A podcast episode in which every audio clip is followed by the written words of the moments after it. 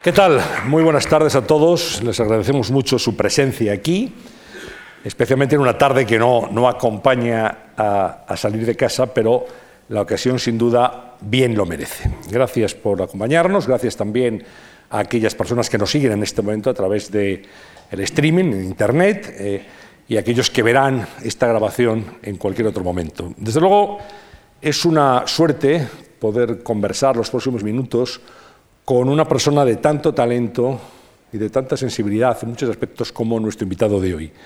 Él es escritor, como saben, es periodista, licenciado en Derecho y en Filosofía también. Eh, sus columnas en el diario El País todos los domingos son una cita ineludible, sus reportajes, los de agarrotipos, donde han desfilado algunos de los personajes del mundo de la cultura, de la política, más señeros, eh, sus colaboraciones, luego hablaremos de ello en la, conversación, en Triunfo, en Hermano Lobo, sus libros, algunos de ellos, podemos citar Son de Mar, Tranvía la Malvarrosa, Balada de Caín, pues eh, son sin duda eh, elementos que forman parte casi casi de nuestra memoria cultural y, y, sentimental. Es una suerte poder compartir hoy este tiempo de conversaciones en la Fundación Juan Mar con Manuel Vicent. Manuel, muy buenas tardes, bienvenido. ¿Qué tal? Buenas tardes. Encantado de tenerte aquí. Igual. Ya te han aplaudido y no has empezado a hablar todavía, ¿has visto? No, ¿no? ya, ya. ¿Has visto el... Hay una oscuridad. Tienes... Ahí está. Me, me gusta que el público sea oscuro, ¿no? Porque parece que es todo el universo, tal como está hoy la cultura. ¿sí? Bueno, ¿cómo, ¿cómo, está? Pues vamos a empezar por ahí. ¿Cómo está la cultura hoy? Cuando hay mucha gente que, que habla del apocalipsis de la cultura, ya no interesa, eh, son malos bueno, tiempos. Ahora para lo que ¿Cómo, sucede es que el apocalipsis, según San Juan, viene precedido por un toque de trompetas de plata, ¿no? Maravilloso. Tendría que ser maravilloso. Y después en el apocalipsis está descrito perfectamente la bomba de neutrones.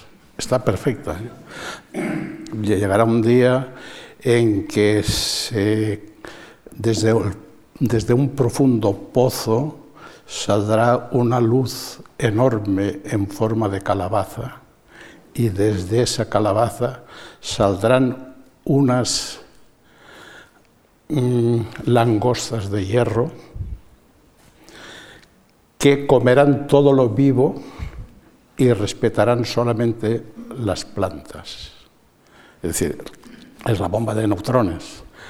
Previamente eh, avisando que van a sonar las trompetas. Pero ahora el fin de semana es siempre el apocalipsis. El apocalipsis es un fin de semana. Para cualquier chaval con el botellón es su propio apocalipsis. Es el apocalipsis preta porter, ahora. Y la cultura, el interés por la cultura, la receptividad por las manifestaciones artísticas, ¿tú crees que ha cambiado? Bueno, ahora la cultura consiste en, es decir, para mí la, el, lo terrible es la diferencia, es decir, la sensibilidad del ser humano desde los presocráticos, la, poesía de Safo, la poesía de Anacreonte o de Píndaro apenas ha sido superada. Esa sensibilidad está ahí. La moral socrática tampoco ha sido superada. ¿no? El idealismo de Platón tampoco ha sido superado. Sin embargo, lo, los instrumentos para difundir esa, esa sensibilidad o esa moral son increíblemente sofisticados. Pero a la vez, para mí, la diferencia que hay es entre la sofisticación de los aparatos de transmisión, de expansión, y las bobadas que a uno se le ocurren. Es decir, cualquier bobada que tú puedas imaginar, y de hecho es una catarata de idioteces lo que el cerebro humano vomita al día, tienen a su alcance unos aparatos que esa idiotez en una fracción de segundo la expanden esféricamente por todo el universo. y que nunca se eh, aniquila. Es decir, todas las este irigai que hay en este planeta, que tú lo ves que es una mota de polvo en el universo, este insufrible gallinero que hay en este planeta, se expande, todas las idioteces se expanden esféricamente por todo el universo. Y algún día, algún día, dentro de, de millones de años, en algún lugar del planeta, se seguirá oyendo una tertulia. ¿Comprendes? Es decir, eso es la cultura. El hecho de que estemos siempre eh, interpretando los instrumentos.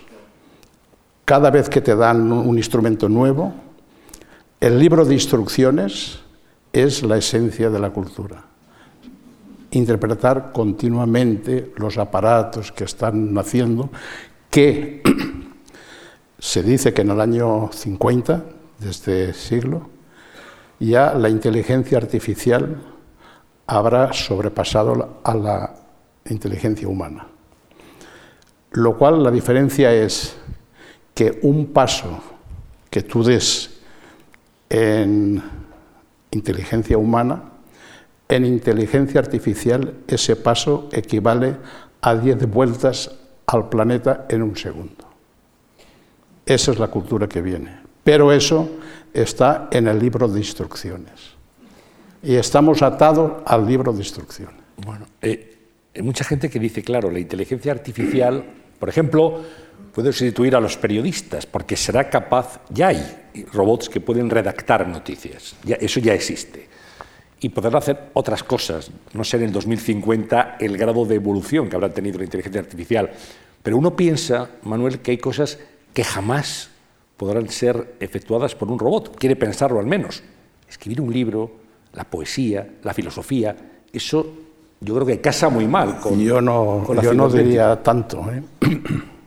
Yo creo que nosotros en el futuro haremos. El trabajo de los humanos será el que desechen las máquinas. Es decir, ahora es al revés, ¿no? Es decir, haremos, la gente hará lo que las máquinas o los robots eh, no sean, les dé grima hacerlo, ¿sabes? Pero hagan los humanos. Exactamente. Seremos los barrenderos y los limpiadores de váteres de los robots. Qué panorama. Decías antes que, en esa catarata que, estaba en esa mota de polvo que es eh, la Tierra, el universo, se escucharía el, ruido, el vocerío de las tertulias. Tú nunca has sido una tertulia, Manuel. No, yo, eh, a mí se me tentó para ir a las tertulias desde hace muchísimo, Luis del Olmo, una cosa que se llamaba La Chispa, los contertulios, esa cosa que lo inventó. Y yo no, no es por nada, ¿no? pero es porque eh, a mí se me ocurre todo cinco segundos tarde.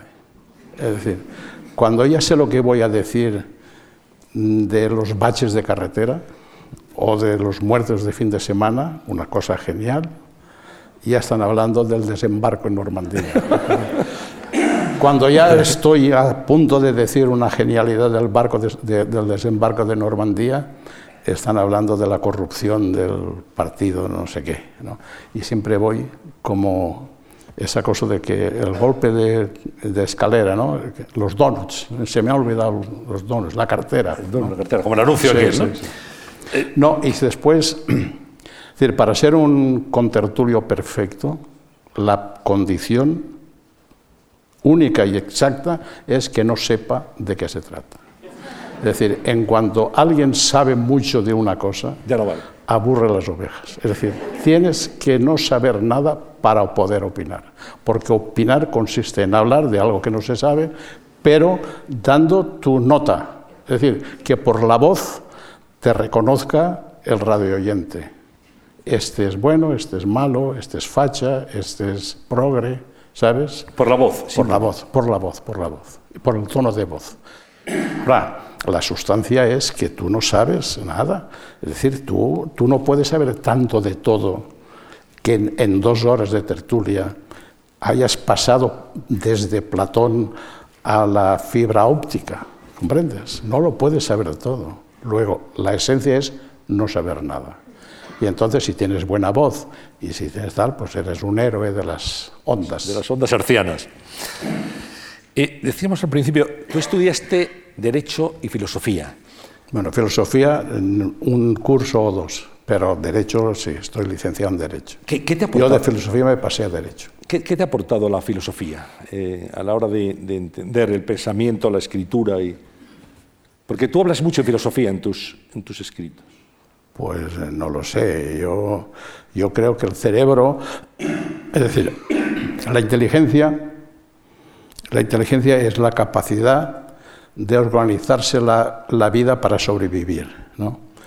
En ese sentido, una bacteria es tan inteligente como este, incluso más, ¿no? porque la inteligencia lo tiene todo organizado para sobrevivir, para tirar para adelante. Entonces, nuestro cerebro no está hecho para entender el universo, no está hecho para entender el universo, ni para entender la clave de la vida. No está hecho para eso.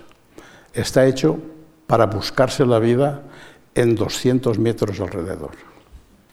Y en 200 metros alrededor está todo. Esa supervivencia de cada minuto de tu físico, de tu espíritu, de supervivencia, en, alrededor de ese, de ese espacio y de ese tiempo, una hora y 200 metros alrededor, está todo el universo. Con que haya un mendigo arrodillado en una esquina con un cartón, ese único mendigo es toda la humanidad, toda la humanidad arrodillada. No hay que ir a la India a ver leprosos y a ver mendigos, basta que en la esquina de tu calle haya uno. Mientras que al subir en el autobús una persona te sonría, esa sonrisa, o la sonrisa de un niño que va al colegio, con la bolsa, con la mochila, eso es la navegación a la isla del tesoro. Ese niño que va al colegio va a la isla del tesoro y en la mochila ya lleva el cofre del pirata, ya lleva el tesoro del pirata, ¿comprendes? Es decir, que la filosofía consiste en ver las claves de tu subsistencia espiritual y física en 200 metros alrededor y en una hora de diferencia. En una hora se han inventado todas las cosas de este mundo, en una hora, en una hora. Bueno, esto ya es una, esto no es que sea mío, esto ya lo decían los presocráticos, quiero decir que todo, y además los chinos, todo lo que se te ocurra, ya lo han dicho los chinos hace cuatro mil años y además en una frase corta. ¿Comprendes? Eso es, para mí es la cultura. el llegar vivo al final de la noche, mirarte al espejo y no despreciarte. Con eso vas que te matas. Es mucho, ¿eh? Todo. Es mucho. te, lo decía de la filosofía porque es frecuente en tus textos y a veces yo me he preguntado, te, confieso, no sé si Manuel Vicente, ¿qué sería? O sea, ¿sería presocrático? ¿Sería epicúreo? ¿Sería estoico? ¿En qué escuela crees que hubieras encajado? Vamos a ver, los estoicos eran los que estaban en las estoas, que las estoas son esto, pórticos, ¿no? Bueno, es una escuela de, del placer, del sacrificio, de acomodarte la vida a los sufrimientos, sacar belleza de la fealdad, es decir, esa cosa, ¿no? Es un, ejercicio ascético de buscar el placer a través de la estética, porque debajo de cualquier placer siempre hay una estética, debajo de, de cualquier amor siempre hay una conquista, se llama conquistar un amor, es decir, la mística necesita debajo un, la mística un, un, un asceta, ¿no? un sacrificio. Después estaban los cínicos, que la palabra cínico es perro, eh, de can, cínico.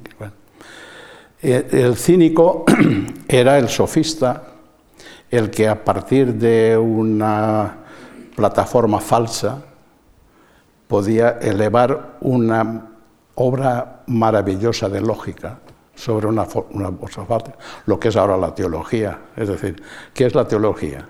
La teología es un monumento a la lógica sobre una plataforma falsa, cínico.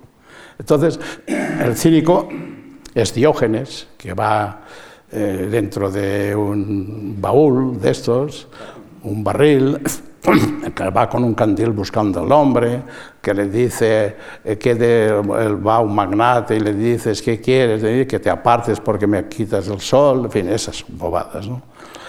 A mí me, me sientan mejor los cínicos, sí, los cínicos porque son más inteligentes. Son, serían pues ahora los, lo que después fueron los hippies, los beatniks, eh, la excrecencia esa de la sociedad, los bohemios, los, esta cosa.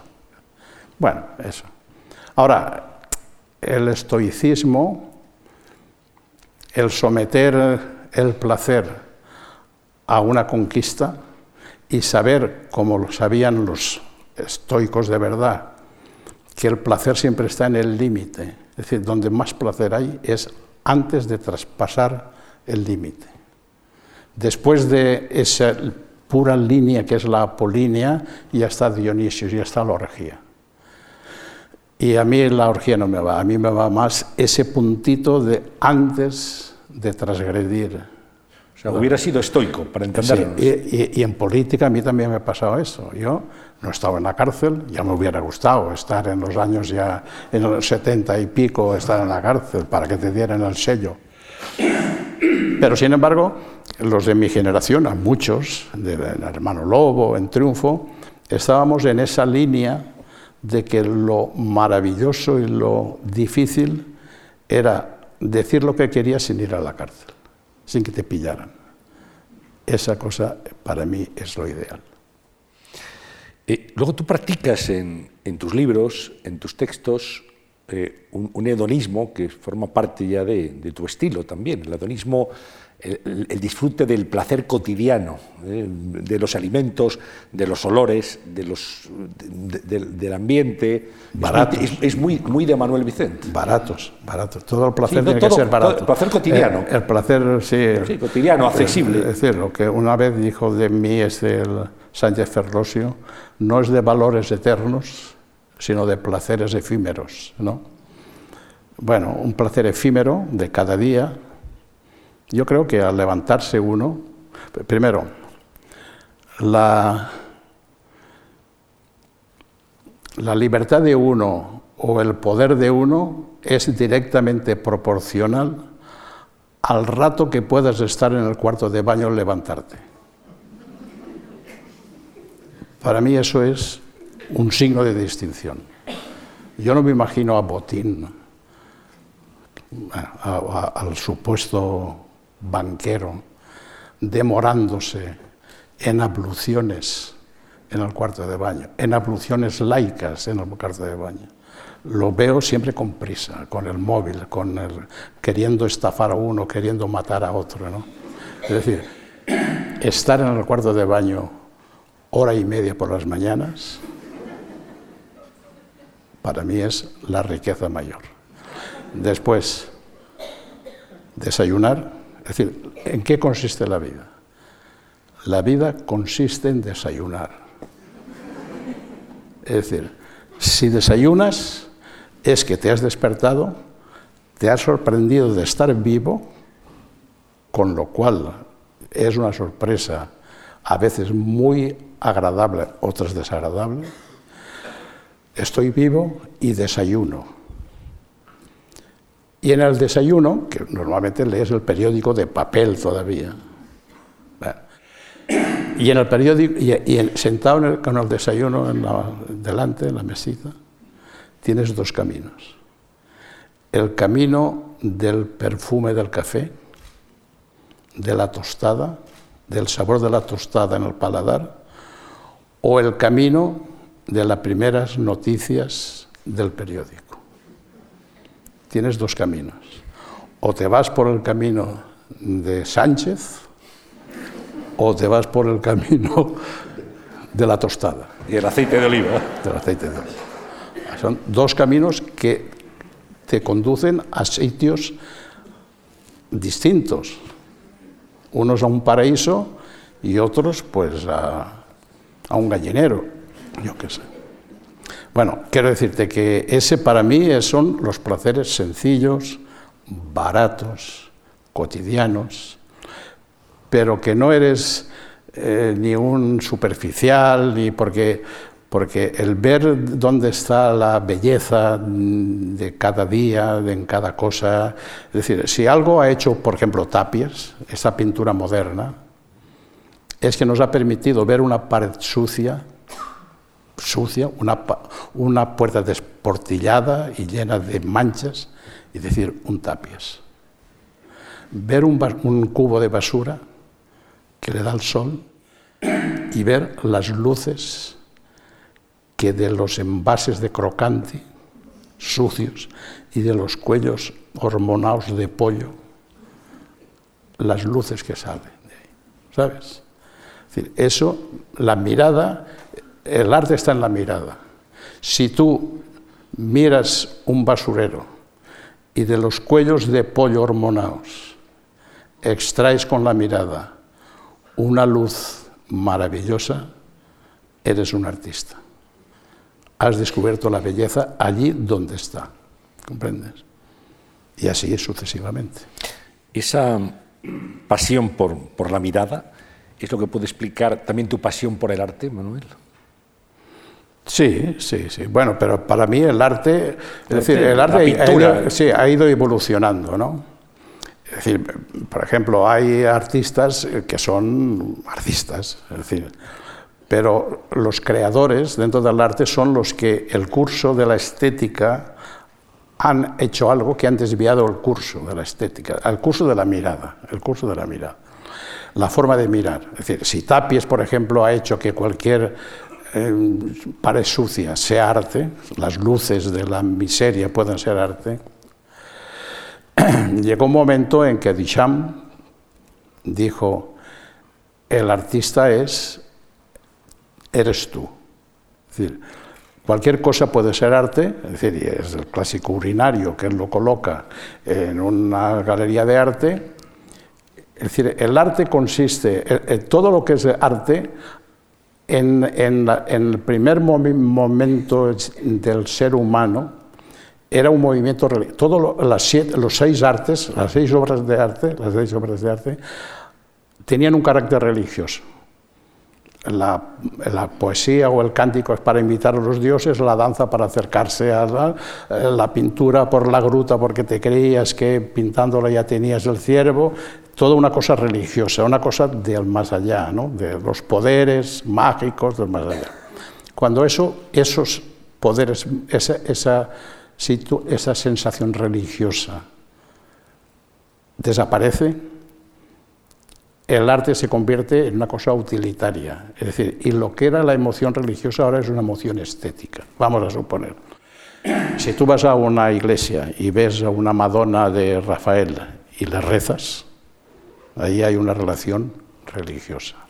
Si esa, Madonna está en el Museo del Prado, la relación que tú, tú, en el Museo del Prado no le rezas a ninguna Virgen de Murillo, digo yo, o a lo mejor sí, pero no. ¿eh? Que por cierto, las modelos de la Virgen de Murillo eran prostitutas de Sevilla, ¿comprendes? En ese sentido, ¿qué es el arte es una cosa utilitaria, es decir, en una catedral es religión hasta las 11 de la mañana. Cuando llega el sacristán, cierra la puerta y le abre a los turistas, ya es arte. El acueducto de Segovia, si llevara agua, sería una acequia. Sin agua, es arte. ¿Comprende? Así todo. Es decir, es una cosa desacralizada la, emoción sagrada se ha convertido en una emoción estética. Entonces, ¿qué pasa? Duchamp dice, cualquier cosa puede ser arte, porque el arte es tu mirada. Tú te pones un urinario en una, en una esto, galería de arte, bien iluminado, y tú ya no miras la función que tenía, sino las formas. Te fijas en las formas, no en la función, sino en las formas. ¿Comprendes? Si tú cogieras un garrote vil, que yo los he visto, estaba allí con, cuando se suprimió la, pena de muerte, todos los garrotes vil que había en todas las audiencias provinciales se fueron aquí en, en, la audiencia provincial, aquí en el Supremo, y estaban allí como alacranes, parecían alacranes. Si tú coges un, esto, lo limpias bien, le das grasa, le das grasa, lo pones reluciente, un garrote vil de estos de Goya, de los tiempos de Goya, y lo pones en un pedestal, en un museo o en una galería de arte, parece un chillido. ¿Comprendes? Es la mirada que puede convertir ese garrote vil en, un, en una obra, en una escultura moderna. Y eso lo descubrió, eh, bueno, lo descubrió, lo manifestó Y a partir de ahí cualquiera es artista, porque tú te vas paseando por el mundo con tu mirada creando arte donde quiera que esté. Y claro, ahí llegamos a algo que tiene que ver con tu, con tu obra, tanto periodística como Veo que te has puesto muy serio. No, no, estaba, estaba pensando que tienes toda la razón, ¿no? y estaba un poco sobrecogido por el garrote vil, también te lo confieso. Había otros elementos quizá un poco más agradables, pero luego hablaremos de Berlanga también, hablando del verdugo. No, pero la mirada. Yo recuerdo, estábamos comentando antes que te vi en, en Nueva York, en, eh, Rockefeller Center, eh, un año después de los atentados terribles del 11 de septiembre. Manuel Vicente había sido enviado especial del país para contar cómo vivía Nueva York ese aniversario, y yo te veía mirar y esto me, llamó la atención, porque creo que en el periodismo la mirada lo es todo también, y quizá vivimos en tiempos donde no nos paramos a mirar, vamos muy atolondrados, general, todos, y, se, nos, escapan las cosas. Y estuviste apoyado en una barandilla de Rockefeller Center como 20 minutos, y, estabas mirando aquello, y está mirando para luego contar, como así fue efectivamente en el reportaje, el espíritu de Nueva York un año después, conmovido por la tragedia. Y quiero llegar a eso, a la mirada, el poder descubrir la belleza o el horror, el ambiente, la temperatura de una, de una ciudad, de una sociedad, el saber mirar, que creo que de verdad es, es, la virginidad en la mirada, es eh, lo fundamental para un periodista o para un escritor, para un artista también, es la virginidad en los ojos, es decir, ver la vida, levantarte y ver la vida como si la vieras por primera vez. Y si tú te fijas si haces, por eso es un ejercicio, es decir, y estamos hablando de lo de antes, que ah, se necesita una, una para esa, ese misticismo de, la vida, hay un, un, ejercicio inferior, vamos, por debajo. Si tú sales a la calle cualquier día y dices, voy a imaginar que vengo de un mundo extraterrestre y caigo aquí, y, veo las cosas por primera vez. Es decir, para empezar, las personas te parecen monstruos, pero ¿cómo es posible que tengan dos alargaderas, unas cosas, unas patas, un cerebro que está dentro de un casco y que sea como un disco duro y que todo lo demás del cuerpo sirva solamente para sacar a pasear a ese cerebro? Porque lo demás no sirve nada. Es decir, es decir, cualquier cosa, cualquier cosa que la veas por primera vez, te parece absurda, absurda. Y al dar la vuelta a la esquina, ya te parece todo maravilloso. Ya te parece todo como un baile increíblemente extraño, ¿no? lo que es la vida, y así empiezas a profundizar de qué hago yo aquí, ¿Y qué va a ser de mí? Y todo eso, pues ya, eso ya, bueno, eso ya es que ya apaga y vámonos. Pero, lo que te quiero decir que la virginidad en la mirada es que creas el mundo todas las mañanas, un mundo distinto. Y además, si te sientas en un bar, en una terraza, a mí me gusta muchísimo sentarme en una terraza y ver pasar el agua de la gente, el río de la gente.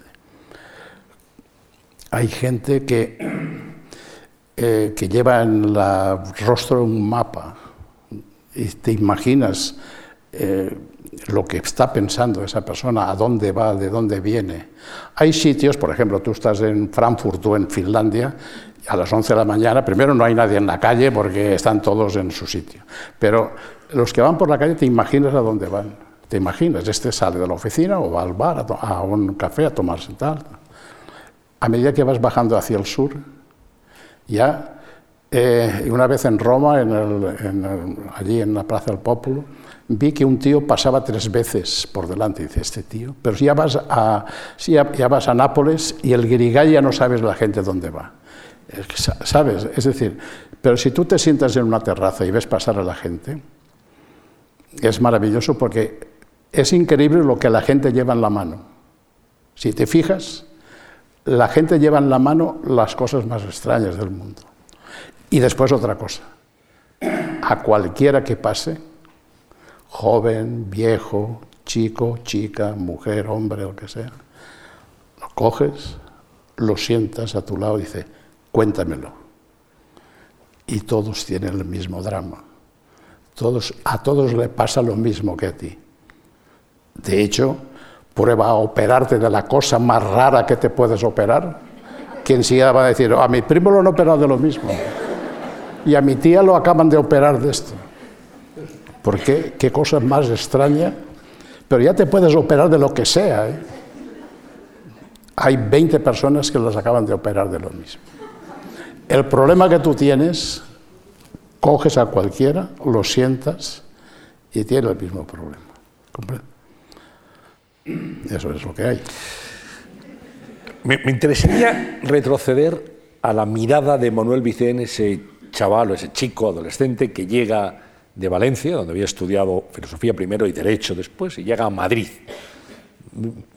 ¿Cómo, es tu llegada a la capital? ¿Qué te parece Madrid en ese momento? ¿Cómo fue esa... Mira, yo en el Gijón, en el Gijón, eh, era una época, el año 60, de miserabilismo, ¿sabes? Es decir, que ser pobre, ser eh, desgraciado, era maravilloso, ¿sabes?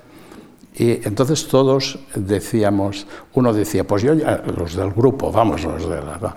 Pues yo llegué, a Madrid desde Cádiz en un camión de pollos y no sé qué, no sé cuánto.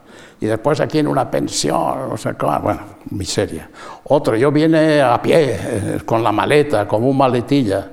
Otro con el tren borreguero de no sé qué, el otro no sé cuánto. Yo, una butad, una butad de cínico, ¿no? De perro. Dice, pues yo era más guapo que Marlon Brando y, vine en avión. que es verdad, no era guapo, pero el avión sí.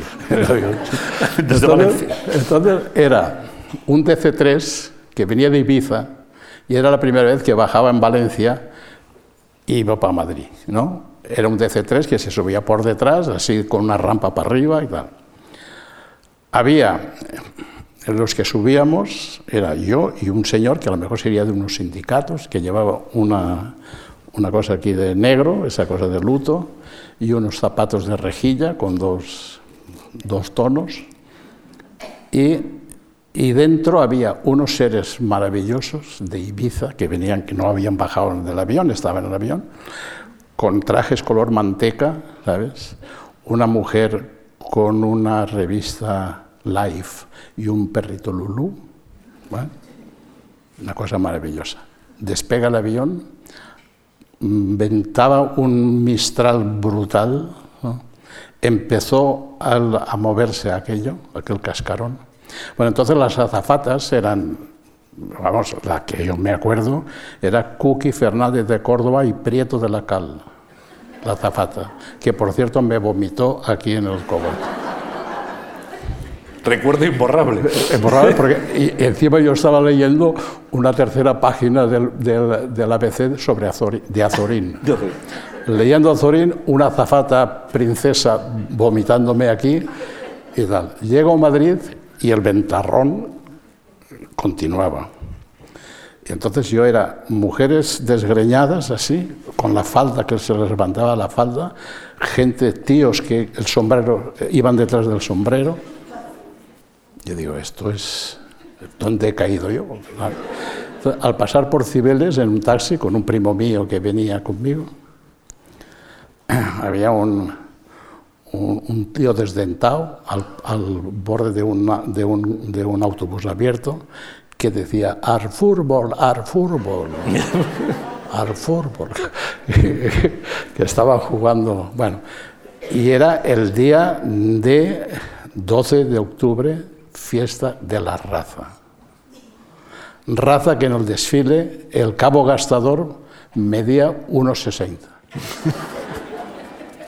E, es el que abría Yo digo, eso, esto es Madrid y, a partir de ahí pues me busqué la vida. ¿Estudiaste periodismo? Eh, bueno, entonces, como eh, yo no sabía que yo llegué a este oficio por exclusión. Yo no quería ser notario, no quería ser registrador. Dije a mi familia para que me dejaran paz que quería no sé qué. Y bueno, y por exclusión puesto que no quiero ser esto, ni esto, ni esto, ni sé hacer nada, voy a ver si salvo la humanidad y escribo. Y escribí una novela, porque murió un amigo mío gordo que pesaba 110, 120 kilos, escribí, bueno, y a partir de ahí ya, ya empecé. Pero para escribir en el periódico, en ese momento se necesitaba el carnet. El carnet, oficial. Entonces, como yo tenía una licenciatura, eran, entonces era la escuela, que eran 30, a mí me convalidaron casi todo, y bueno, y eh, esto, pero al, final no me presenté a una y me, total, que, entonces ya gané un premio y bueno, ya, ya podías colaborar en los periódicos, pero no estar en plantilla, porque para estar en plantilla necesitabas el carne, pero después ya, no, hasta ahora.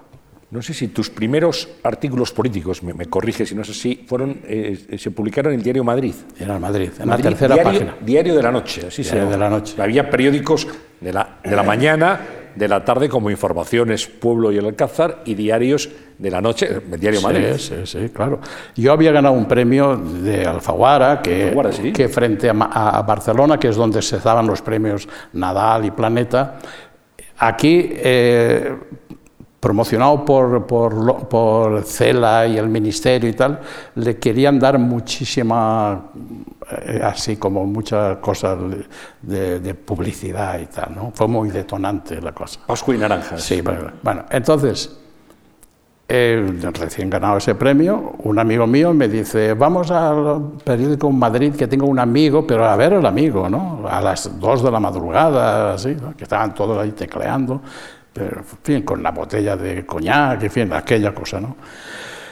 Y uno, un redactor jefe, Alberto Míguez, que era de, era Internacional, redactor jefe internacional, pues al ver que habías ganado un premio, decía, oye, lo de siempre, manda algo, ¿por qué no mandas algo? Manda algo. Bueno, entonces estaba muriendo Salazar, o se había muerto Salazar, y yo escribo un viernes una página, la tercera página que era la que pellizquitos de monja al franquismo. ¿no? Eh, porque, claro, en ese momento eh, Fraga había quitado la, censura previa.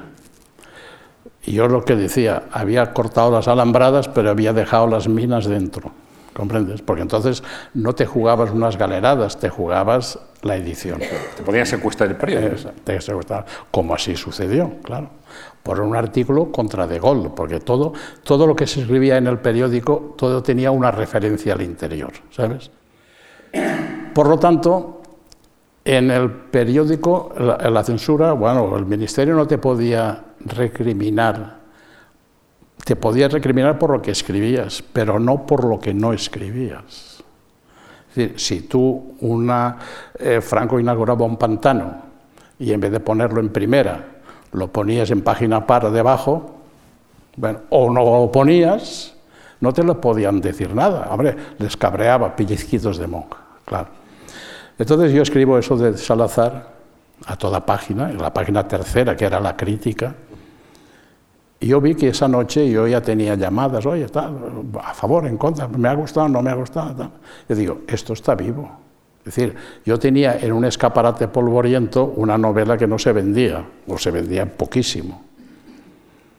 Y sin embargo, una cosa que había escrito, ayer, hoy, estaba publicada mañana olvidada o envuelto un kilo de merluza y que había que escribir el lunes y el martes.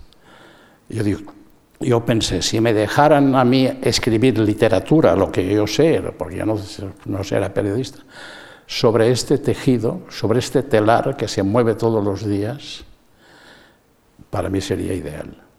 Es decir, que el soporte fuera un telar que se lleva todos los días al kiosco, lo lees o no lo lees, lo olvidas, lo destruyes y al día siguiente tienes. Y desde entonces hasta ahora es lo que he hecho, aparte de libros que he publicado y novelas y eso.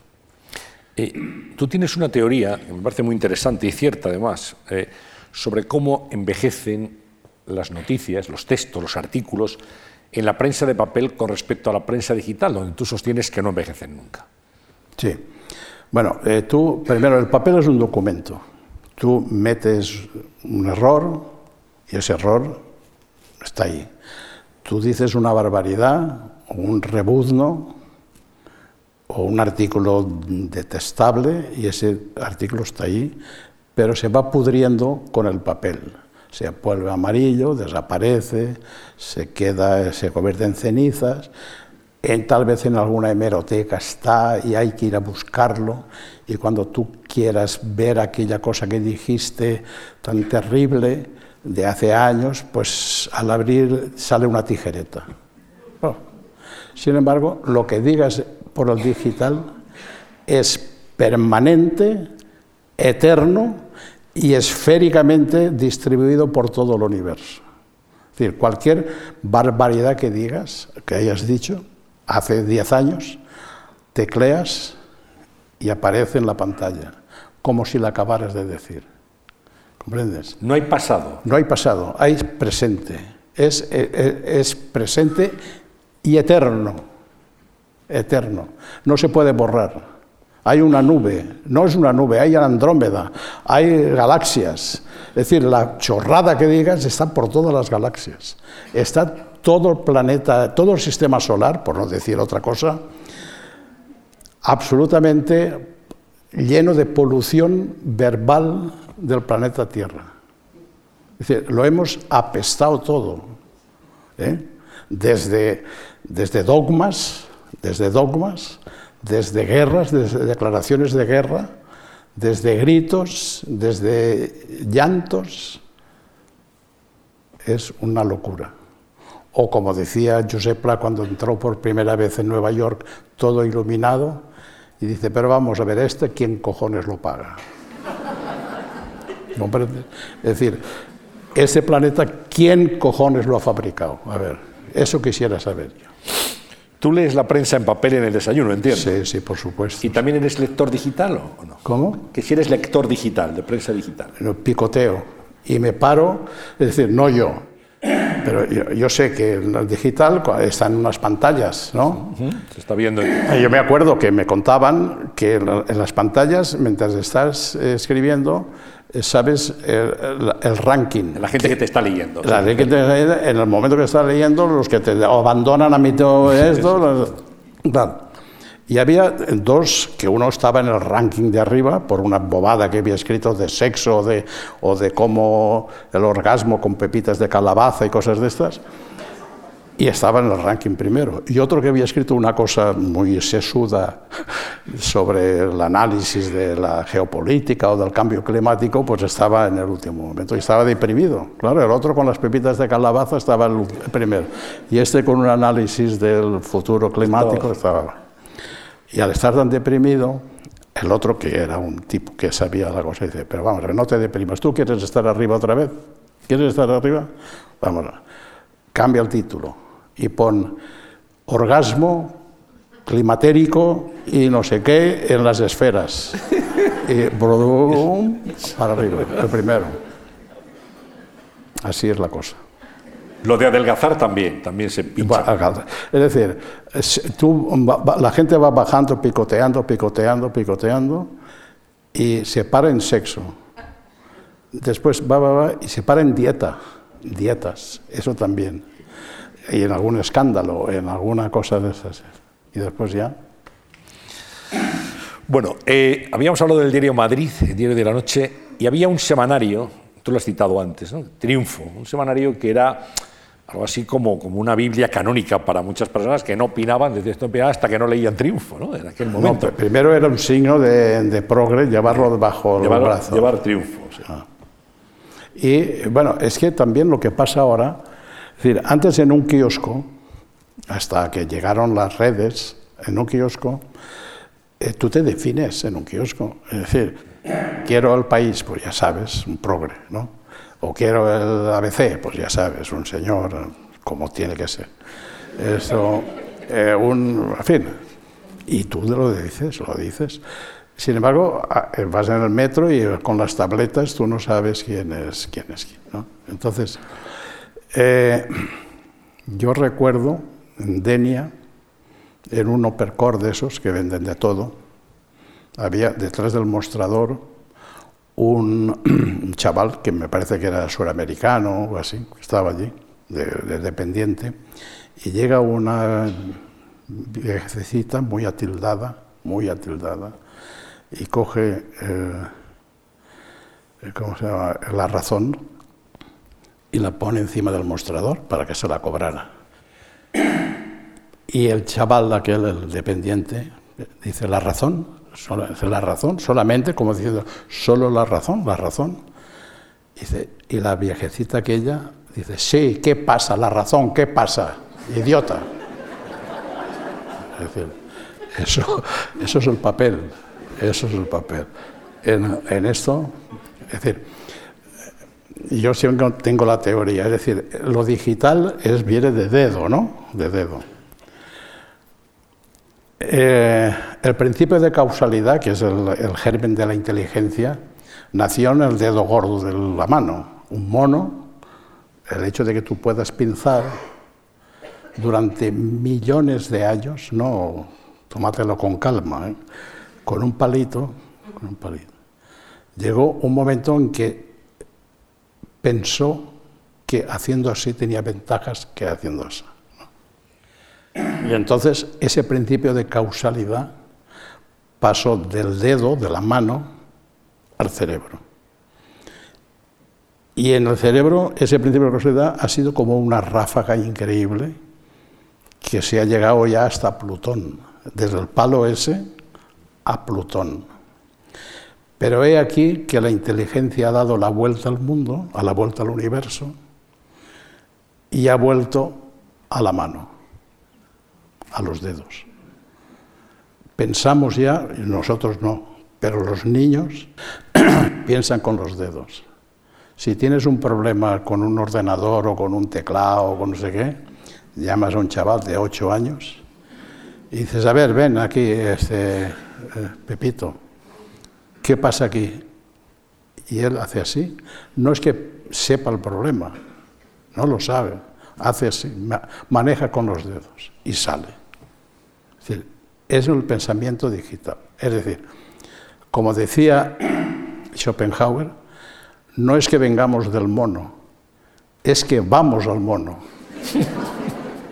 y prueba de que vamos al mono es que empezamos a pensar con las manos, con los dedos. Hablábamos de, de, triunfo, viene esto por, Ah, por aquel triunfo. semanario icónico, ¿no? Icónico, que, icónico. que se llevaba, efectivamente, se llevaba debajo del, del brazo para demostrar lo que uno podía. Se la jugaba en el kiosco también. te La gente no opinaba hasta que no leía a Aro Teglen en el... El triunfo. Le decías, salía, no sé si salía los martes o los miércoles, decías, ¿qué, qué opinas? Dices, un momento, espérate, llámame mañana. Y opinabas. Después ya pasó al país, todo eso pasó al país. Y debajo de Hermano Lobo, de- debajo de Triunfo, de la misma editorial, la misma empresa, en el sótano, estábamos los de Hermano Lobo. Hermano Lobo, que era la parte, digamos. Bueno, es que yo quería llegar allí, a aquel semanario de humor dentro de lo que cabe, así se llamaba, dirigido por Ángel García Pintado, en donde estabais un grupo de, de gente muy heterogénea, pero fantástica. ¿no? Ahí estaba Gila, estabas tú, Manolo Vázquez Montalbán, estaba Forges, Peric, Summers, había muchísima gente. Estaban los cinco grandes de- del dibujo, que era Forges, Chumi, Ops, Ops, que ahora se llama El Roto, estaba el Sumer, eh, eh, eh, Peric, Peric. y, y, ¿Gila? este, y Gila, sí, y, y también este, sí, cinco o seis, sí, y Forges, y Forges. Y, y después de, de literatura estaba Umbral, estaba yo, estaba Vázquez Montalbán, estaba, sí, unos Cándido, tal. Bueno, era, era un humor blanco, era un humor blanco, no era un humor político, porque después hubo una escisión política, porque allí había gente que quería hacer política, ¿sabes? Y entonces hubo una fracción que se fueron a Barcelona y fundaron el Por Favor, que eso era ya más político. Chumi, que era el alma de Hermano Lomo, era, quería el humor por el humor, un humor blanco, ¿no? Y, pero fue una... Lo que pasa es que la, gente cada cinco años cambia de risa. Un chiste, los chistes envejecen. Es decir, la gente se ríe cada, cada cuatro o cinco años, se ríe de otra forma y de otras cosas. Y, el ideal de una revista de humor son cuatro o cinco años, porque la gente cambia. Bueno, la codorniz fue icónica. Sí, porque la codorniz es que pasó toda la dictadura, claro, todo el franquismo. todo el franquismo. Y era Venía una- de- venía de Don José, Sí, luego la no, y venía de la ametralladora, de, Ametralladora. de- de- de Miura, y después sí, era una fórmula. Después vivía de atribuírsele chistes que no existían. no había publicado. Es decir, que no había publicado. Dice, eh, lo han, lo han eh, cerrado porque han puesto en primera página chiste, digo, parte general de meteorología. Eh, reina por toda España un fresco general de, procedente de Galicia. No, si, si ponen eso, fusilan a la gente.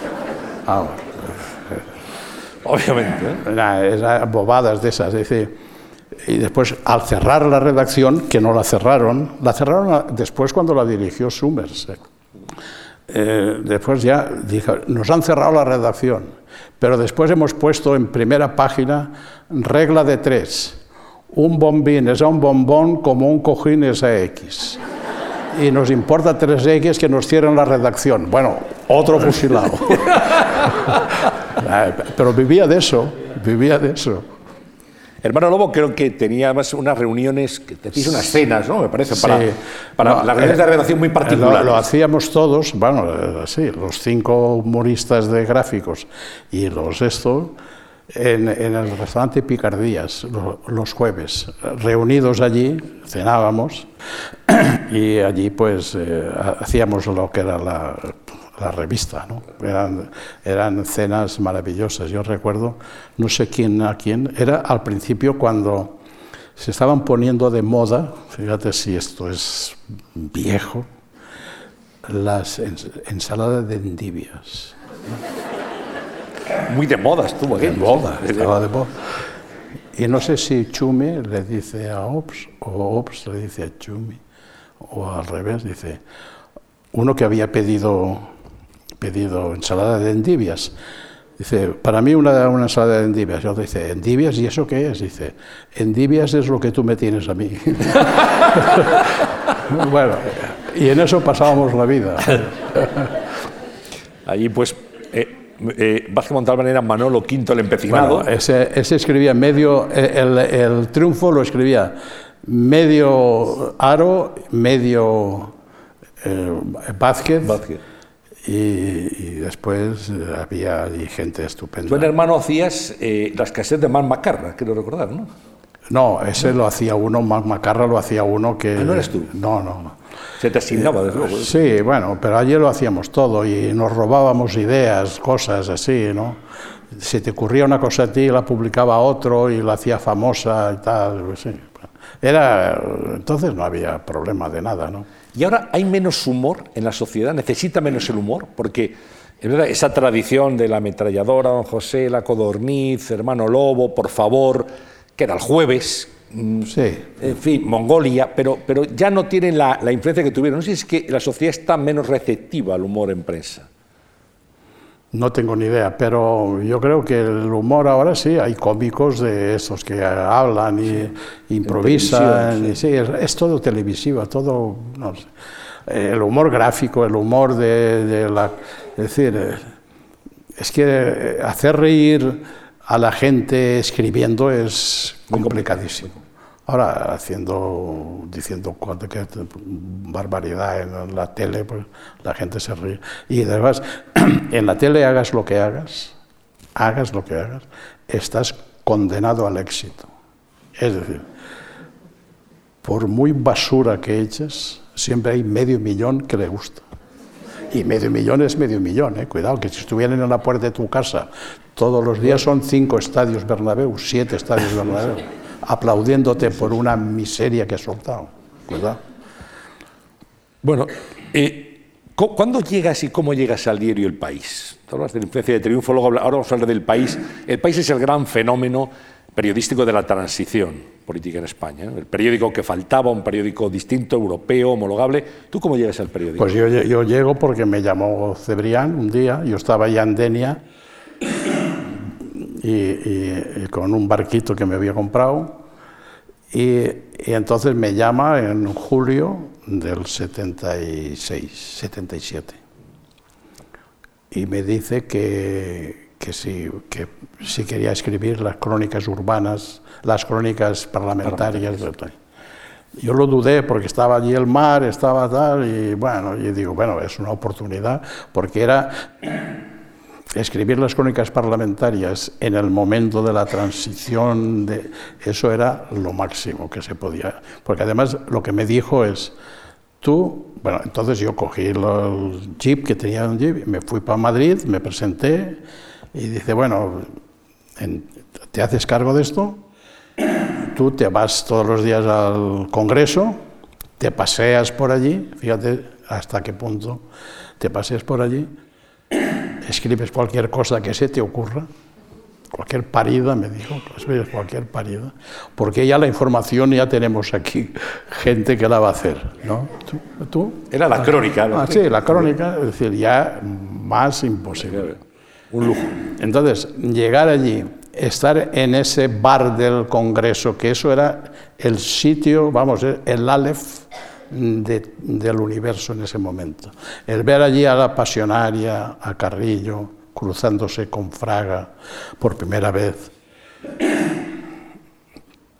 eh, a, este, a, Suárez, era maravilloso. Alberti estaba también bueno, por Alberti, lleno de palmeras, con la cabeza como un huevo hilado, lleno de palmeras. Primero el odio que se tenían mirándose, así mirándose unos a otros, y después cómo empezaron con café, con leche. Buenas tardes, buenos días, buenas tardes. Y acabó Fraga presentando a Carrillo en, el siglo XXI. Es decir, yo recuerdo que Blas Piñar en el grupo mixto estaba en la cabeza estaba Blas Piñar, eran seis, el grupo mixto, seis. El, el, el demonio de entonces, allí en el parlamentario, era este, Vandrés. Vandrés era como, el, vamos, lo peor de lo peor de lo peor, que después era un santo. Que, Mario Vandrés, que, que, hizo a, los polimilis, los pasó a todos al PSOE. Fíjate tú. Bueno, pues estaba ahí, primero este, Blas Piña, después no sé quién, después, y después Vandrés. Estaba arriba, miraba. Llegaba Vandrés. Blas Piñar el primer día no se movió, nada. Vandrés tuvo que saltar por encima de la rodilla. Pasó un mes sin, sin mover. Al cabo de un mes hizo un gesto así. Ya pasó. Otro mes ya casi se levanta. Otro mes y se levanta y pasa Vandrés. Y otro mes dice, buenos días, buenos días cinco meses para decirse buenos días, cinco. Pero hasta hoy. Es decir, eh, así estaba la cosa, ¿no? Eh, los comunistas de entonces, que eran 20, entraban y se ponían todos sentados, como las caras de, de Belpez allí todos no entraban, primero no iban al, al, al, bar porque les parecía frívolo, ¿sabes? Ellos llegaban y se sentaban. La sesión faltaba media hora para empezar, ya estaban todos sentados allí como... Y después ya se fueron relajando. Ya bajaron al, al, al bar y primero estaban en un rincón todos juntos, todos juntos, allí chuchicheando hasta que al final empezaron a disolverse poco a poco, como una argamasa que se va disolviendo, de sonrisas, de saludos, de al final de abrazos, de desearse buenas navidades y, feliz año nuevo, y fin, y es así. Así era la cosa. Una cosa, acabas de definir la transición. Claro, no, no. Sí. Hombre, siempre se decía, es decir, Gil Robles y Prieto nunca se hablaron, nunca se saludaron en un pasillo. Se dice, y estoy seguro que sería así, si un día Gil Robles y Prieto se hubieran tomado un café, no hubiera habido guerra civil. Un café. Aquí es decir, es que, claro, después en el Parlamento, en el, hemiciclo, pues cada uno representa, porque al fin y al cabo no es más que una representación, la política y tal. Pero después en la vida ordinaria, pues, es decir, en la transición se cambió la palabra enemigo por adversario. Antes, era adversario pero amigo. Adversario pero amigo. Eh, durante la transición, el africanismo, Franco lo había copiado todo de, desde que tenía 17 o 18 años, fue a África y no vio más que lo que era África. Primero, un boato increíble del rey, un despotismo absoluto y un principio que es el principio africanista. A mi amigo, leche de camella. A mi enemigo, una patada en la tripa, si no un tiro. Sin embargo, en la transición se empezó a decir adversario pero amigo. después de cada sesión, a lo mejor Solana lo veías eh, comiendo con Carrillo o tomando una copa con Carrillo, etc.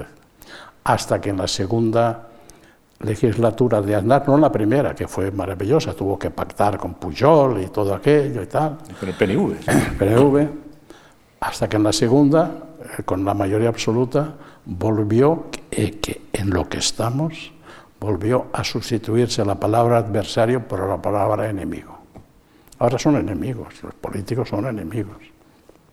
¿Y tú crees que hay menos calidad en la clase política española en este momento con respecto a la transición, como se dice, mucha gente es que ya no hay como aquel, aquel pasado, entonces también se decía que eran eh, tal, pero PNNs, ¿te acuerdas? Sí, sí, también, pero, pero, todos venían de la administración, porque los, los eh, socialistas, por ejemplo, casi habían sido muchos de ellos mm, subdirectores generales durante el franquismo, porque el director general ya era político, pero el subdirector ya era técnico.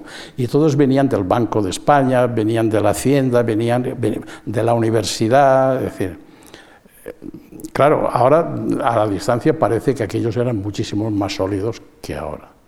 Yo creo que sí, ¿no? porque ahora está como muy barato la cosa. ¿no? Yo creo que muchos, algunos, ¿no?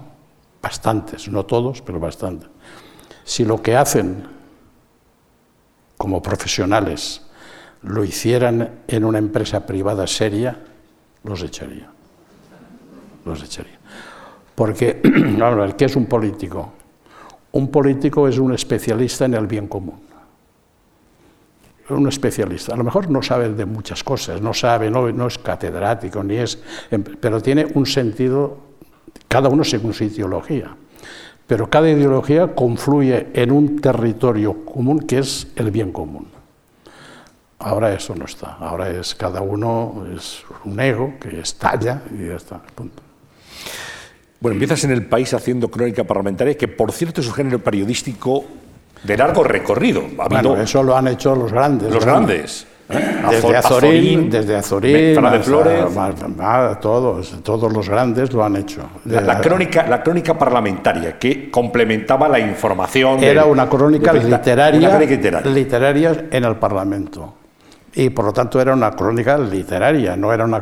Hombre, tú lees ahora a Zorín, eh, que está en el libro, es el parlamentarismo español, y es, hay algunas crónicas eh, fantásticas, ¿no? De, que te enteras perfecto, ¿no? Con ese perfume así de, que tenía la Zorín y tal, bueno. Pero ahí estaba Josep Pla también, ¿eh? Y estaba el gallego este, el famoso, el, este, Julio Camba. Julio Camba, eh, todos. Eh, Galdós hizo crónicas parlamentarias también, ¿no? Tenía una tradición, una tradición. Y bueno, y era una maravilla estar allí. Sí.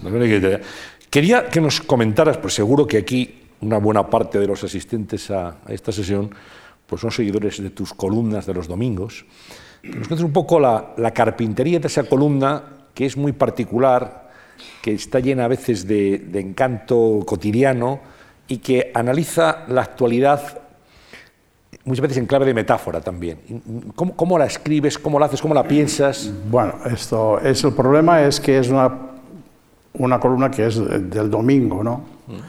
Y el domingo la gente, aunque lea el mismo periódico, lo lee de otra forma. Es el domingo lo lee en una terraza de un bar o en un casa en pijama, rascándose la espalda, en fin, eh, a lo mejor se la deja para la noche. Entonces, primera y principal, no tienes derecho a amargarle el domingo a nadie. ¿eh? El, lunes sí, el lunes ya puedes. el domingo Porque el lunes ya la gente coge muchas veces el periódico como el que coge una navaja, ¿no? Pero el domingo, oye, entonces, ¿qué pasa? El hecho de que ser domingo, lo gordo ya está todo dicho ya está todo machacado y tal. Tienes que hacer un esfuerzo para decir algo diferente de lo que ya se ha dicho de una noticia que esté en el aire. Otra mirada. Otra mirada. Otra mirada. sí, pero es dificilísimo. Entonces, en el mejor de los casos, se trata de una columna que, que resuma esa sensibilidad que las noticias han dejado en el ambiente pero no de esa semana, sino puede ser de, que están en el aire, y escribirlas bien. Y sobre todo dar una mirada distinta. Y sobre todo que para mí cuando se acierta es cuando empiezas a escribir sobre una noticia cotidiana, vulgar, corriente, y en las diez, las seis o siete últimas líneas es como si volvieras el espejo y de pronto sorprendes al lector que ve esa noticia desde otro punto de vista. Pero eso, claro, hay para todo, ¿no? Si están cayendo bombas y tú estás hablando del Mediterráneo, te da no sé qué. Si empiezas con la paella y con los placeres, es decir, yo siempre, aunque esté en Madrid, aunque esté en Madrid, yo en septiembre, al final de septiembre, que ya soy en Madrid, para fastidiar a mis amigos, hago una columna del Mediterráneo, como si estuviera allí. he hecho un bañista del Adriático, ¿sabes? Pero eso lo hago por... Ahora, no te lo perdonan. Es decir, que, se estén ahogando gente en el Mediterráneo y tú andar por allí, hecho un, Pero por otra parte, tampoco machacar a la gente, tampoco. Es un, término medio. Y sobre todo, eh, escribir de tal forma que un lector inteligente, que se supone, eh, al leer la columna, crea que ha pensado poco o mucho que ha pensado. Ya está, con eso, oye, por, son, total son 300 palabras, no son más. 300. Pues enhorabuena porque, porque lo logras, eh, domingo domingo. Eh, tú haces el artículo, es el de septiembre, es verdad, hablando del Mediterráneo, para dar envidia a tus amigos, y muchos nos enteramos de que empieza la temporada taurina cuando en mayo leemos tu artículo contra los toros, que es una tradición también, que nunca, nunca falta. Sí, sí, sí. Bueno, ahora te pueden dar un tarantán, ¿no? Porque porque ahora la cosa, yo con, con, OPS o con el roto hemos hecho dos antitauromaquias. ¿no? Sí, ¿verdad? Y, bueno, ya es una tradición. Ya, bueno, yo, no, yo, no, yo soy antitaurino Y al principio a mí de, niño en mi pueblo las vaquillas, los encierros me fascinaban, ¿no? Hasta que un día vi una cosa que se hacía a un pobre animal de estos y ya me di cuenta de la barbarie que es eso, ¿no? Pero bueno, yo distingo al taurino del antitaurino, muchas veces se lo he dicho a gente que es, por ejemplo, a, Sabina, que es muy torero, muy de toreros y todo eso, ¿no?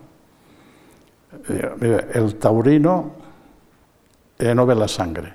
El taurino hipotéticamente va buscando esa Verónica de Alelí, esa, es una cursilería brutal, toda la literatura taurina, vamos, desde Alberti y Lorca, es de una cursilería increíble. Pero vamos, vale, Verónica de Lili, eh, Tin tres en el redondel, pero que ¿dónde vas, tío? Eh, pinturero, en fin, y el antitaurino, lo primero que ve es la sangre. Ve la sangre. El, el taurino no ve la sangre. Le importa la sangre, está tan acostumbrado a que la sangre... yo recuerdo una transmisión de, de Matías Prats de una corrida que decía, buen puyazo, sí señor. Prueba de eso es que la sangre le ha llegado a la pezuña. Vale. Eso es más bonito, que más literario que el tintirintín y del tres en el redondel. Tres banderilleros en el redondel. Bueno, entonces el antitaurino ve la sangre y dice, por ahí no paso. Yo, pisando tanta mierda, no llego a una posible soledad, no sé qué, del toro, un toro que está totalmente hormonado y, y machacado. Ya está, y punto. Ahora, yo no prohíbo nada, yo no, prohibiría nada. Yo lo que haría una, una sustitución, darle a la gente eh, más cosas alternativas, que es más, más deporte, más arte, más conciertos, más exposiciones, eh, más otra cosa, ¿no? Y no fomentar. Es decir, eh, para mí el hecho de que tú yo recuerdo que yo estaba en el, en el aeropuerto de Banco, en una, en una, por cierto, le hice un homenaje a, a Mázquez Montalbán, que murió allí al pie de una escalera mecánica, que estaba allí al lado. Y estaba yo de, tránsito allí, y, en una sala de estas, y estaba, estaba la, la CNN internacional, la CNN. Y, allí había chinos, allí había de todo. Allí había un centenar de personas, todos así, mirando la tele aquella. Y allí sale de pronto Spain, y venga de Spain, y venga de Spain. Y era un torero al que un asta de toro le había metido por aquí y le había sacado por la boca. No, sé si te acuerdas de esa imagen y la repetían cada diez minutos, Spain, y venga, y venga, y venga, y venga, y digo, que esté Cervantes por ahí, que esté Quevedo, ¿no? Y que pasemos a la, a la, universidad global por un torero ahí vestido de señorita y con calzas rosas ahí que te sacan la... Bueno, eh, eso, es decir, eh, el, el, antitaurino ve eso, el taurino eso no lo ve, eso lo ve como tragedia, ¿sabes? Como el minotauro, ¿sabes? Y te decía antes que quería hablar, eh, pasando el tiempo ya, hablar de Berlanga. Hubiera sido impagable asistir a alguna de tus, tus tertulias con Berlanga, con Azcona, con gente. Debe, ser fascinante, ¿no? Haber podido coger una silla y sentarse allí al, hilo de, esas tertulias, al calor de esa, conversación. Bueno, Berlanga, que era también valenciano, como... Sí, Berlanga, sí, sí. No, eh, yo escribimos eh, unas memorias de sobremesa, esto cocinadas por Arguindey, Ángel Arguindey, sí. con Azcona. Esto, bueno, venía uno de la SER, nos ponía un micrófono después de comer ahí en un, en un frontón y bueno, y empezamos a hablar ¿no? de todo. La... Y claro, Azcona, pues, es decir, lo maravilloso de Azcona es que no tenía envidia, porque tú notas los amigos, los colegas, pues siempre notas esa cosa de que algo, ¿no? Azcona estaba tan sobrado de talento y de carácter que no tenía envidia, era una raíz que no la tenía. Después, no se repetía nunca.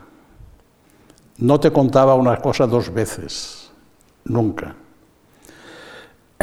Cualquier cosa que dijera te sorprendía por esa cosa de ver la cosa desde otra parte. Tenía un, sonido, un, oído para el sonido de, de, las conversaciones de la gente normal y corriente, del autobús.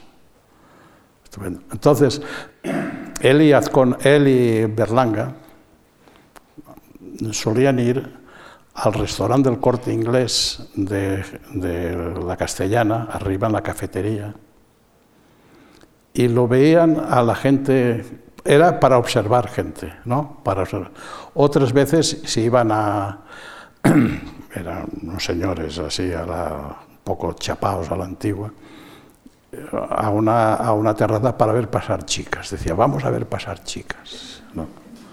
Y otras veces se iban a la, a la cafetería para ver cómo se movía la clase media.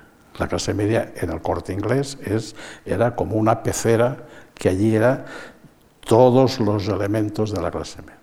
Dice, allí te veías, porque las mujeres allí se mueven y después detrás iba el marido como un manso, como un manso.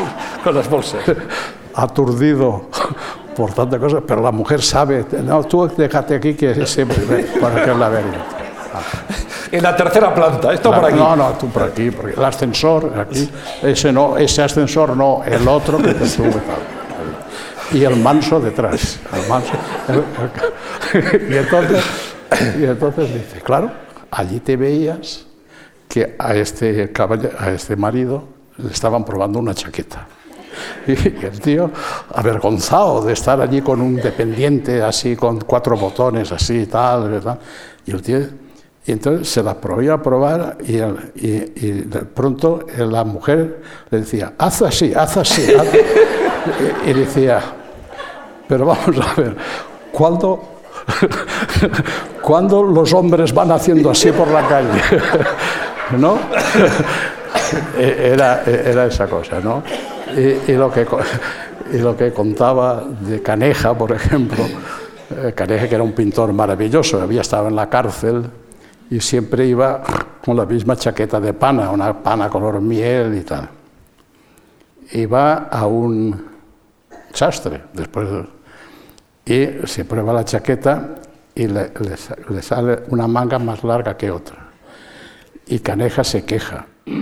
Dice, pero esto es una larga. Dice, Caneja, tú también un burgués, tú también un burgués. bueno, esas cosas son las que...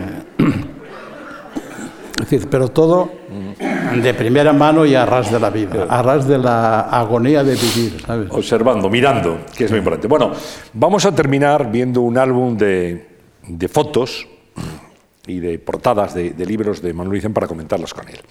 Así que vamos con ese Pascua y Naranjas, premio Alfaguara, que tú comentabas, ese libro que decías, estaban los escaparates cogiendo polvo.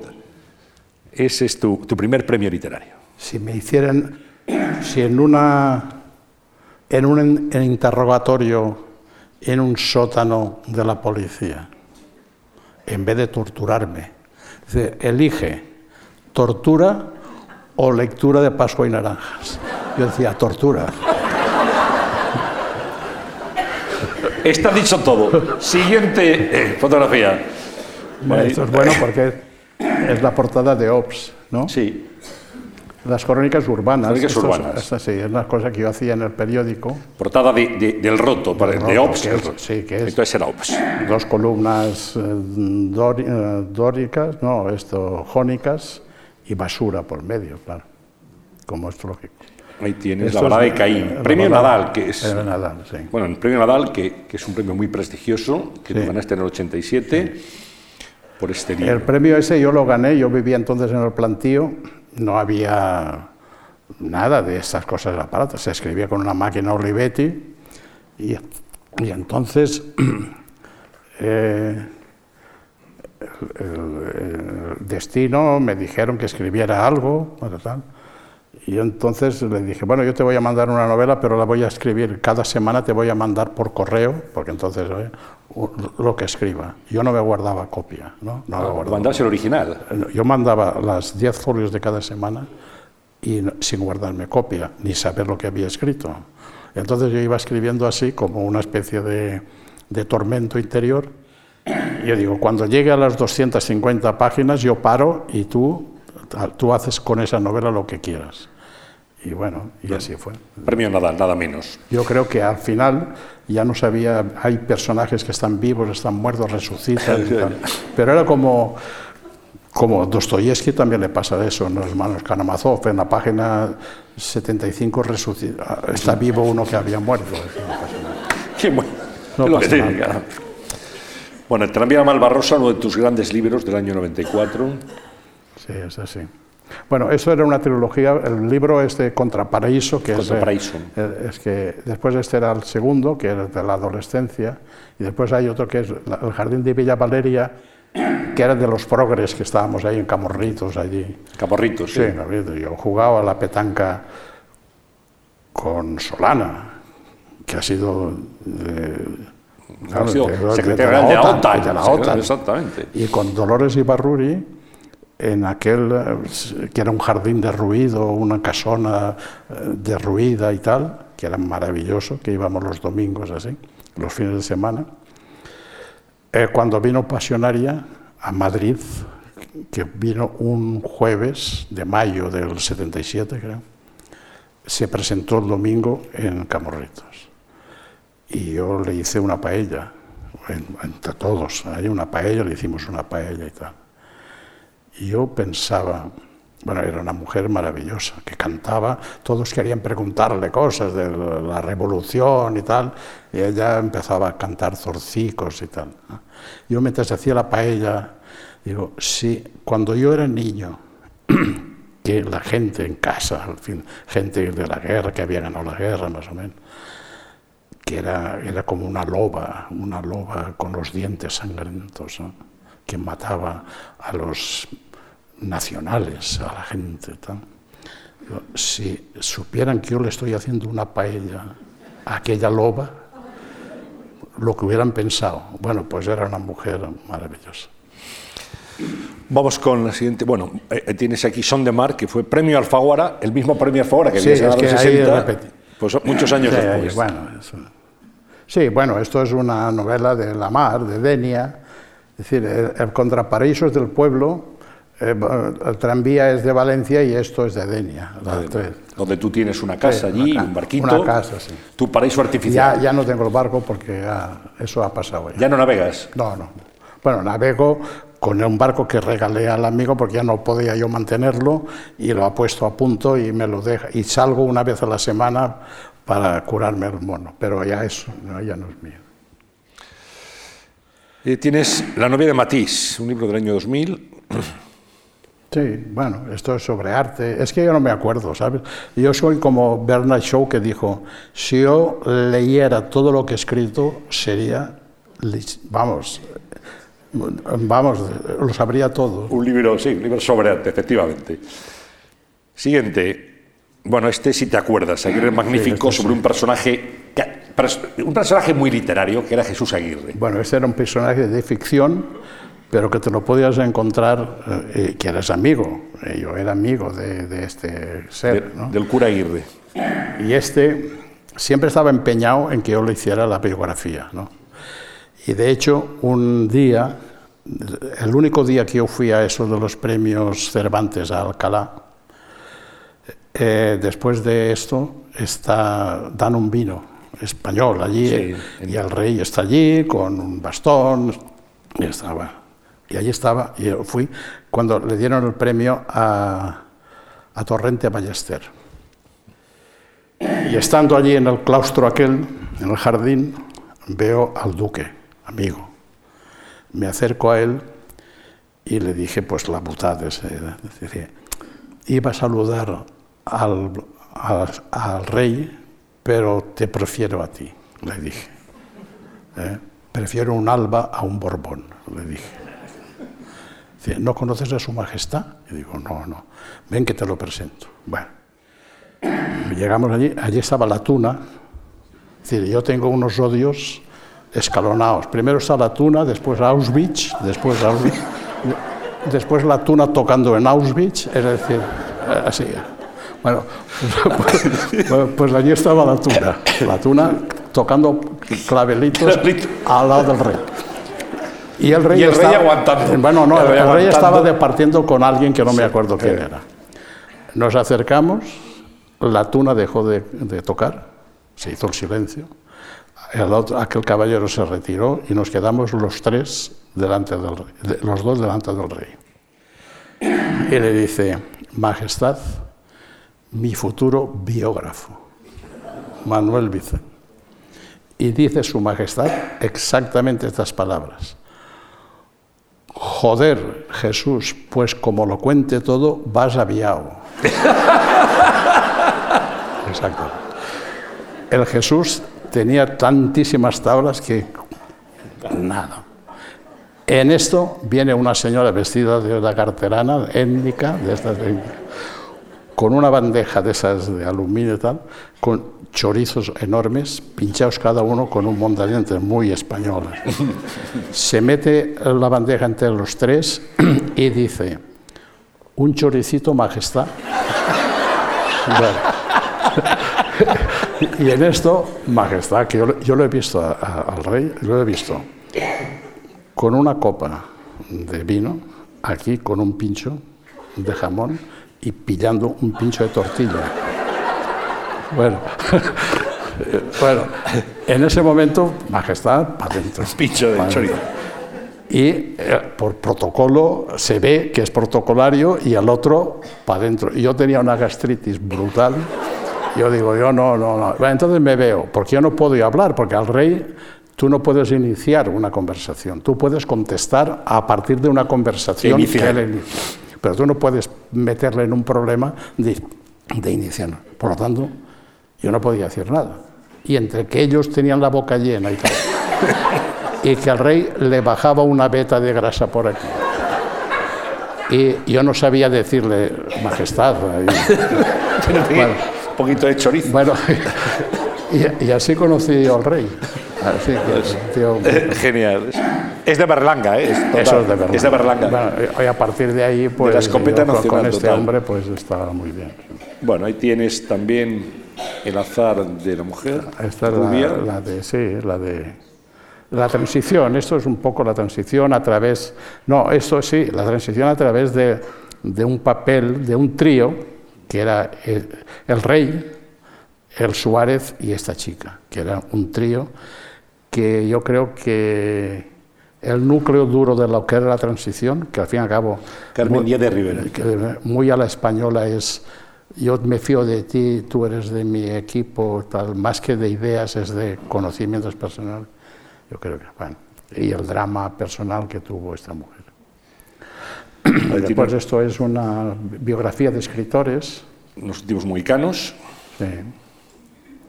Y aquí la tienes regata, La regata. Que es, la última, creo que es la última. Es tu última novela, sí. Sí, sí. Tu última novela. Y aquí estás con Joan Manuel Serrat, como sí, esto es una cosa que me dieron ahí en, Castellón, ¿Mm? con el Serrat, y aquí en, en, La Plata, aquí estoy, acababa de llegar del avión, desvencijado, absolutamente después de 14 horas, desde el aeropuerto de Ceiza, en, en Buenos Aires, a La Plata, que está a 100 kilómetros, llegando allí, allí no tiene el protocolo ese para la honoris causa, no pero ya se ve ahí que estoy hecho un desastre. Hiciste tu discurso y tu discurso, bueno, fantástico. un profesional, ¿no? Porque la vida se divide, la vida se divide en dos. Lo de lo de Bogart se divide en dos, profesionales y no profesionales. Poeta profesional, asesino profesional, todo profesional. Político, profesional. Bueno, esta es la última, me parece. No tenemos ya más, más fotografías. Y llegamos a las nueve. y llegamos al final de esta conversación que podría durar muchísimo más tiempo, porque si hay un conversador con el que da gusto estar, compartir anécdotas, aprender de, su pensamiento, es sin duda Manuel Vicente. Yo te quiero agradecer mucho que hayas estado con nosotros. Hemos pasado un rato muy agradable, yo espero que así lo, lo vea también el público, y te seguimos leyendo y te seguimos admirando y te seguimos queriendo. Venga, Vicente, muchas gracias. Venga.